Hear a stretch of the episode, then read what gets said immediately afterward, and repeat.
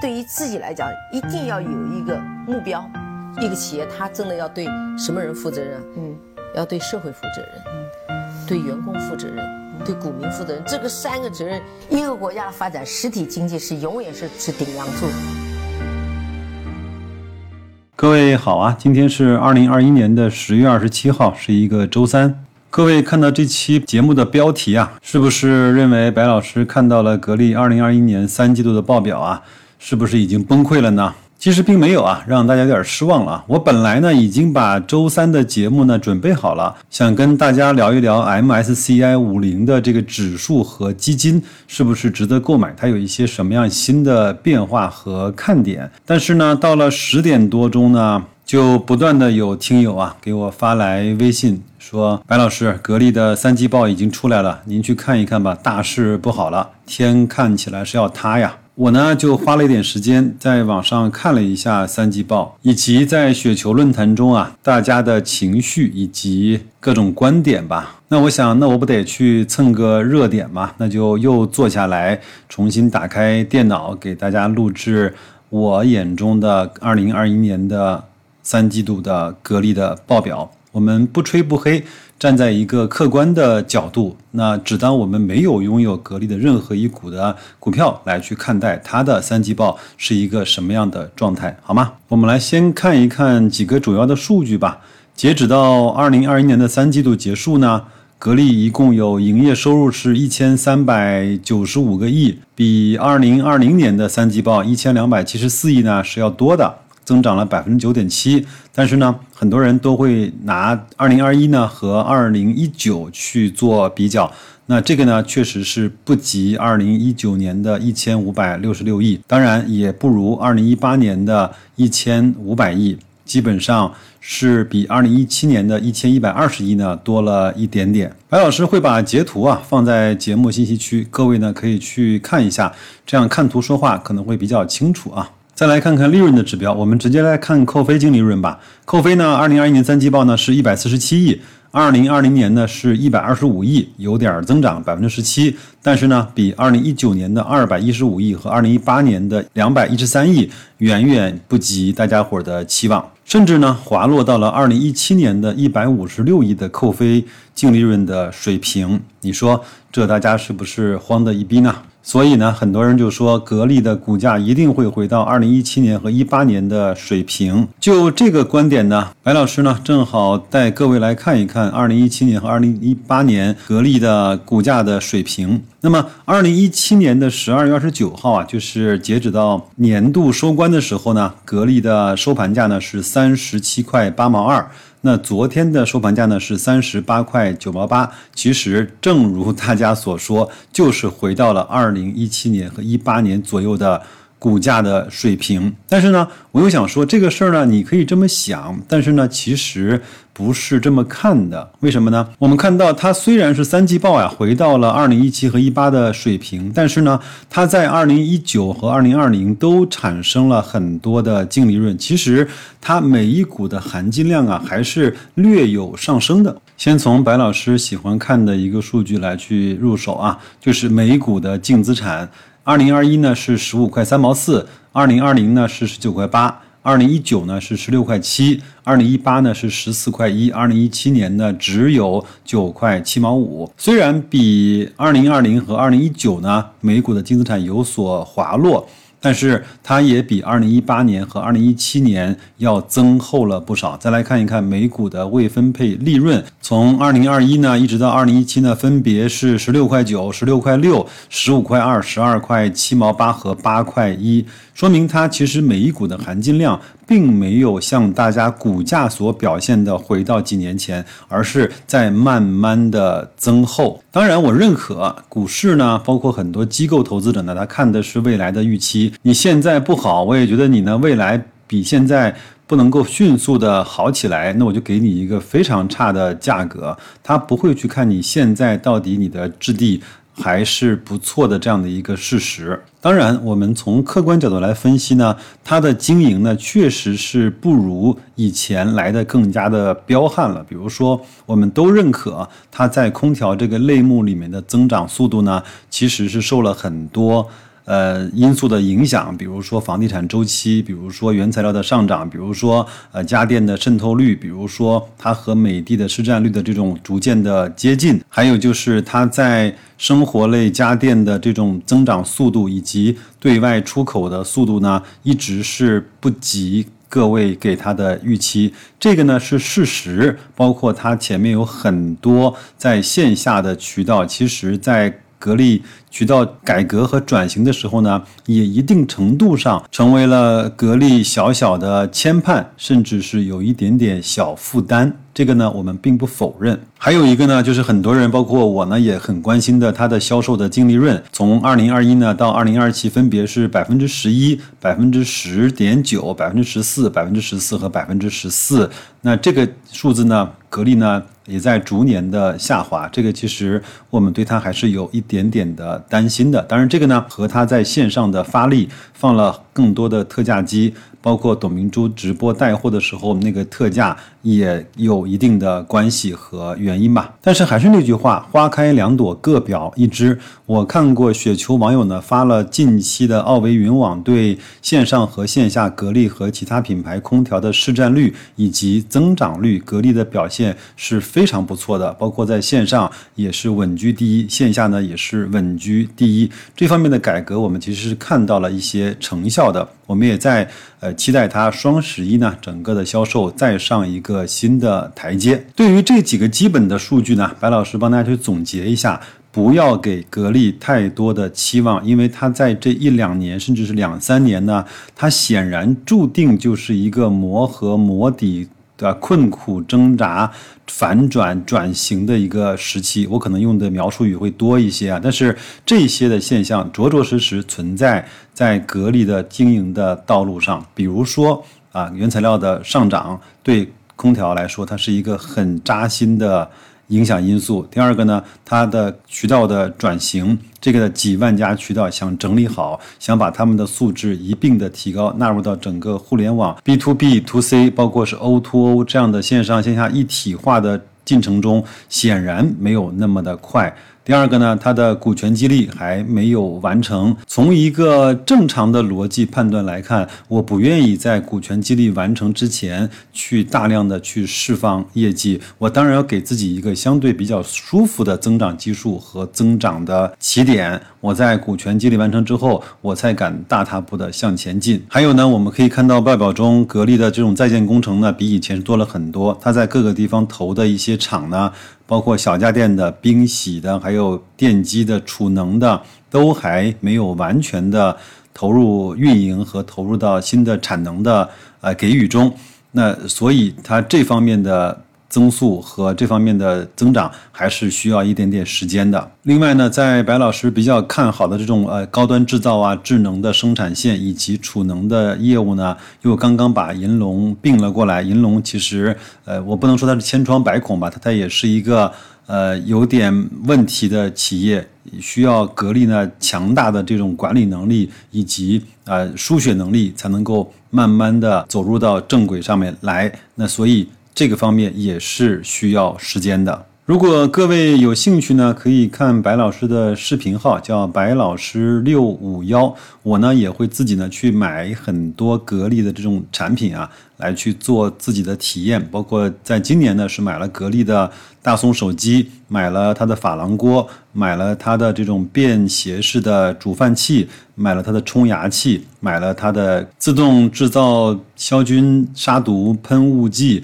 还有它的加湿器等等等等吧，我都会在我的视频号呢给大家去做一点点展示和开箱这样的视频。白老师自己呢有一个直观的感受，就是格力的用料真的是没什么好说的，包括它的品质也都是不错的。但是呢，它的这种呃易用性、包括设计性，还有这种呃价格的亲民性还是不够的。这方面要向小米，要向美的。要像小熊、摩飞这样的企业大力的去学习，这个我觉得啊，直言不讳，在这方面有很多的功课，格力还是要去补的。所以白老师呢，给各位一个吐血的建议：如果你不愿意陪伴格力呢一块儿从低谷中慢慢的熬出来，你可以先采取空仓或者是非常少量的仓位去观望的态度，等它的数据。啊，走好之后，当你觉得哎，它这个企业好像还能够慢慢的走出困境的时候，你再去慢慢的加配它，我认为也没什么问题。但是人的弱点，人的本性啊，它总归在恐惧的时候过度的恐惧，在贪婪的时候有过分的贪婪，这就是人性。其实我们每个人都逃不脱的。你有没有想过，在？回头看你当年该买的时候，你却不敢买；回头看，在当年其实应该止盈、远离那个疯狂的赌场的时候，你却比任何人疯的都起劲，对吗？我们再来看一个被网友啊特别津津乐道的一个事实啊，就是股东人数啊，从半年报的七十几万到了。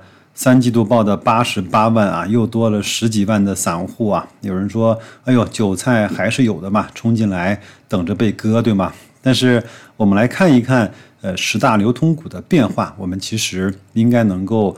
呃，得到一点点的启示啊。那首先我来告诉大家，谁变化最大呢？就是这个香港中央结算有限公司。谁呢？就是北上的资金啊。当时呢，你叫我小甜甜，现在呢，你却又喊我牛夫人。这就是北上的港资经常干的事情。从半年报的十点二五亿股。减持到了八点二亿股，那基本上减持了将近两亿股啊。那还有谁减持了呢？我非常意外的是，在半年报的珠海格力集团持有的一点九四亿股变成了一点七六亿股。它为什么愿意减持两千万股呢？这个我不知道有没有公告，或者是是不是我看错了啊？各位可以帮我去看一下。还有谁在减持格力呢？就是这个万万金全球香港有限公司啊，叫万金全球股票主题基金，在半年报的时候持有六千万股，在三季报的时候呢就找不到了，这也算是一种减持吧。还有叫阿布达比投资啊，他在半年报的时候呢是持有两千六百万股，在三季报的时候呢是持有两千五百万股，这个呢略略做了减持。呃，谁没有动呢？就是珠海明骏没动，就是高瓴资本啊没动。金海互联网科技呢，就是他们的代理商的那个持股呢没有动，还有就是中央证金没动啊，汇金呢也稍微做了一点点的减持，从半年报的八千多万股减持到了三季报的四千万股左右啊。高瓴资本呢，最早的那个百分之零点七二的四点。就是四千三百万股呢也没有动，前海人寿啊那个姚老板的也没有动，还是四千六百万股左右。那谁新进来了呢？有一个耶鲁大学，耶鲁大学呢我不确认啊，应该是张磊的以前那个老恩师啊，叫大卫斯文森啊，他管理的耶鲁大学的投资基金也成为了格力的第十大的股东，他持有是一千七百万股，另外。在这些所有的十大流通股之外呢，格力那个回购专用的账户持有百分之八点七的。股份就是持有了五亿多股，这些股份呢，要么是用来做股权激励的，要么呢是在流程走完之后要予以注销的。那我们也保持对这百分之八点七股份的关注啊。对于股东数和流通股东呢，白老师也做一个总结：北上资金确实是在非常恶狠狠的在抛售格力，有可能在他们的标准之内，格力呢不是他们现在来看非常心爱的那个标的了。那散户呢，确实是非常大批量的冲进来来买格力电器啊！我相信这个呢，和格力呢一直是在市场上这么多年以来是一个白马股的形象出现。很多人看到便宜之后呢，就会慢慢的买进来。白老师也说不好，这十几万的股东冲进来之后，当的是接盘侠，还是当的是抄了外资的底这样的角色呢？要看各位是以什么样的心态进来，是以多长的时间。来去陪伴这个公司从困境中啊，你认为它可以走出来？我也不知道这些可爱的股东啊，对格力呢有多少的了解，对董明珠和他的团队呢有多少的信任啊？我想只给大家吃一个小小的定心丸。如果按照他那个协议上规定呢，他每年不低于两块钱的分红，在现在三十八九块的股价来看，已经超过了百分之五。那如果再对他现在的一些股份的数量予以注销的话，那就超过了百分之五。如果你不是那么贪心的话，如果你认为在中国的股票市场上，像格力这样的公司，它不会一夜之间啊大厦倾倒的话，那我觉得现在买入安心持有，从三五年来看，应该是一个确定性很强的事情。但是这句话仅仅是白老师自己现在的看法，千万不要把它当成你买入或者是去盈利的投资的依据，因为白老师对你的投资不能够去负责，好吗？最后呢，再有几个关心的数字呢，各位可以去看一下。货币资金啊，因为它做了很多的回购和一些投资啊，从二零二零年的一千三百六十亿，到了二零二一年九月三十号的一千一百九十个亿，还是有将近一千两百亿的货币资金。所以我开个玩笑话，虽然这个地主呢不被很多人看好，但是我们深深的知道这个地主家。的家产啊还是比较殷实的，应收账款啊是一百零二个亿，比二零二零年的一百三十个亿要少一些。那但是呢，要比二零一九年的八十三亿和二零一八年的六十六亿要稍微的多一些。存货呢引起了白老师的关注啊。二零二一年的三季报呢显示，它的存货有三百九十六个亿，二零二零年的三季报呢只有二百零六个亿。二零一九年只有一百九十五个亿存货呢，是明显的上升。我不知道这个呢是渠道改革，格力呢不愿意再给渠道呢去压大量的淡季的库存呢，还是说它现在整个的生产和销售的关系出现了一些些微妙的变化呢？这个我们拭目以待。那等它的年报出来之后，我们再来去做整体的评判，好吗？在建工程呢，如我们刚才所说啊，二零二一年三季报显示是五十九点四六个亿，就是将近六十个亿。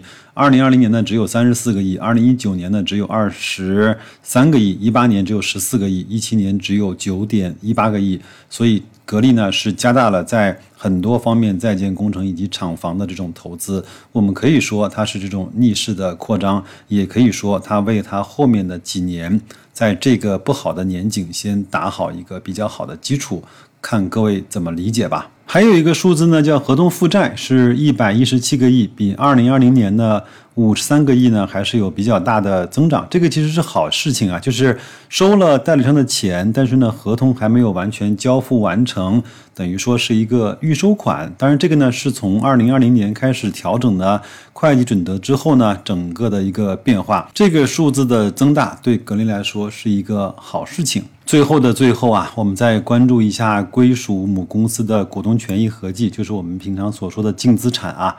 那二零二一年的三季度结束呢？格力的这个数字呢是九百二十二亿，二零年呢是一千一百四十七亿，一九年呢是一千零七亿，一八年呢是八百六十六个亿，一七年只有五百八十六个亿。那所以再回到我们开始很多人问的那个问题，现在的格力是不是又回到了一七年和一八年那个样子呢？我们从这儿来看的话，它比一八年。多了将近七十个亿，比二零一七年多了三百多个亿，所以它的净资产一直是在增厚的。虽然不及二零和一九年它的净资产那么的丰盈，但是你跟我讲他又回到了二零一七年那个惨状，我只能对你说，呵呵，格力一直在默默增厚它的净资产，一直在充实它的家当。啰嗦了将近二十分钟啊，那我给大家一个非常客观的。